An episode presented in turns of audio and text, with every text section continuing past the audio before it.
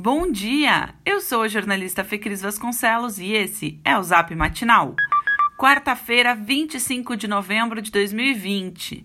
Não é querer reclamar, mas esse calor já está incomodando um pouco, né?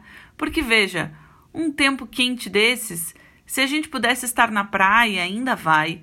Por outro lado, ainda que vá novamente fazer bastante calor na região metropolitana, há outras regiões do estado em que as temperaturas podem chegar aos 40 graus. Nada como ter um pouco de perspectiva, né?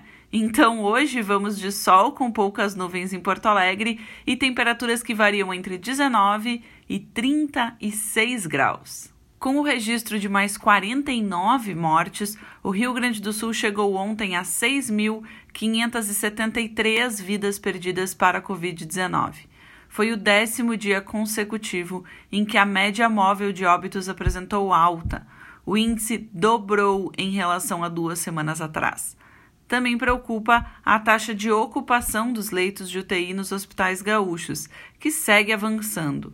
Hoje, há mais pacientes internados do que no momento do pico, durante o inverno. O professor da Faculdade de Medicina da URGS, Alexandre Zavascki, chama a atenção para o fato de o estado apresentar uma das maiores taxas de óbitos por 100 mil habitantes do Brasil, considerando os últimos dias. Apesar de, no acumulado do período de pandemia, o índice estar entre os mais baixos. A diferença explicada, segundo Zavascki, pela adoção precoce de restrições no início da transmissão do vírus, quadro que também foi revertido precocemente. Depois de ter dito que não havia previsão de novas restrições nas atividades econômicas, o governador Eduardo Leite, do PSDB, afirmou ontem à Rádio Gaúcha que estão, sim, sendo estudadas novas medidas restritivas.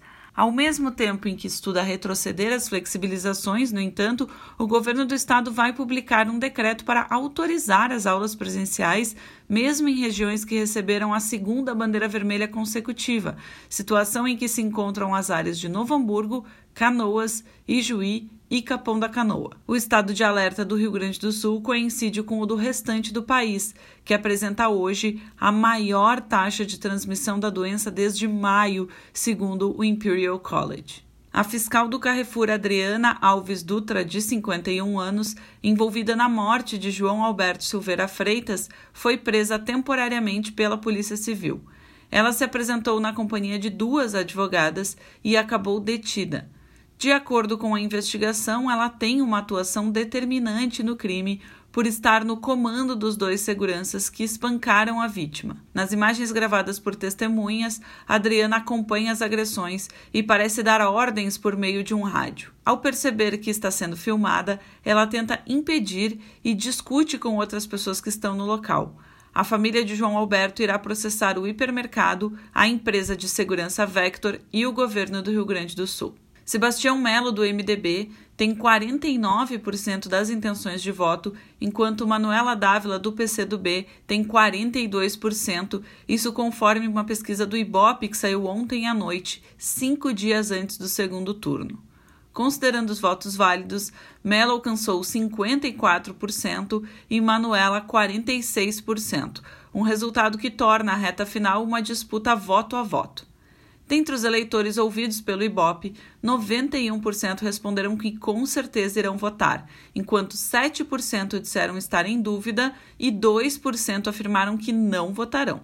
Porto Alegre teve 33% de abstenção no primeiro turno, além de 78.800 votos em branco ou anulados. O Tribunal Regional Federal da Quarta Região determinou reintegração de posse do Quilombo Lemos, cujo terreno fica ao lado do asilo Padre Cacique, que foi quem moveu a ação. A decisão dá prazo de 45 dias para desocupação voluntária. As famílias, porém, afirmam que ainda não foram notificadas. Atualmente, 28 pessoas moram no Quilombo. Parlamentares do PSOL, a vereadora Karen Santos, a deputada estadual Luciana Genro e a deputada federal Fernanda Melchiona se reuniram com a desembargadora Vânia Hack para tratar do assunto e pedir que a reintegração não ocorra em razão da pandemia e que leve em conta o laudo antropológico que está em construção.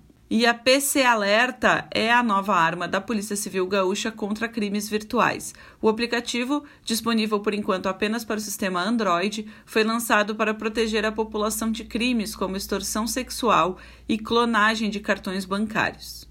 E hoje é dia do doador de sangue. Parabéns para quem pratica esse ato que não custa nada e pode salvar muitas pessoas. Para comemorar, desde segunda está rolando uma parceria muito legal que vai até hoje. Quem for ao Hemocentro do Rio Grande do Sul doar sangue ganha vouchers de 15 reais de descontos para ida e volta de Uber. Mais um incentivo para você ir hoje lá no Hemocentro. E esse foi o Zap Matinal feito com base em conteúdos dos sites G1RS, GZH, Sul 21, Jornal Correio do Povo e Jornal do Comércio. Nós trazemos notícias gratuitas todos os dias no seu celular. Se você quiser sugerir a alguém para também receber esses boletins, o link está no texto que você recebeu. E se você quiser apoiar o Zap, participe do crowdfunding do Matinal Jornalismo. O link também está no nosso boletim de texto. Um abraço e ótima quarta-feira.